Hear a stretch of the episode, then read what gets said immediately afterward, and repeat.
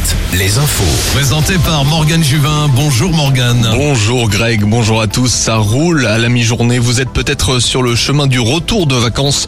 Ça bouchonne en ce moment sur la rocade de Vannes, dans les deux sens, mais surtout en direction de Nantes. Comptez 5 km de ralentissement, toujours sur la nationale 165, mais cette fois après Savenay avant d'arriver à Nantes. À La Rochelle, un accident perturbe le trafic sur la nationale 137 en provenance du sud. Journée de mobilisation face au contrôle technique des deux roues. Les motards appellent à se rassembler en début d'après-midi à La Roche-sur-Yon, Angers, Nantes, Tours et Brest. C'était tout à l'heure à Rennes et Bordeaux. Face à la réglementation européenne, le gouvernement ne s'est toujours pas prononcé concernant la date d'entrée en vigueur du contrôle technique obligatoire.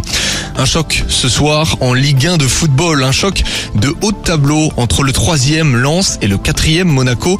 Avant cela, Auxerre en course pour le maintien reçoit Lille à 17h. Ce sera au tour de Nantes et des clubs bretons demain. En Ligue 2, la Lanterne Rouge Niort va tenter une nouvelle fois de respirer. Les Chamois reçoivent Caen, tandis que Laval accueille Sochaux et Guingamp joue à Pau. Direction les pelouses de rugby, le Stade Rochelet peut une nouvelle fois talonner le leader Toulouse au classement. Les Maritimes Dauphins accueillent Clermont à 15h. Ce soir, gros choc dans la capitale entre le troisième, le Stade français et Toulouse. Le volet pour terminer, Saint-Nazaire reçoit Montpellier et Poitiers joue à Paris en qualification à l'Europe. Nantes et Tours, tous deux en demi-finale de play-off, jouent à domicile demain soir. Et puis enfin, en quart de finale de Ligue féminine, les Neptunes de Nantes affrontent le Canet. Les Nantaises avaient perdu à l'aller. On passe à la météo. Alouette, la météo.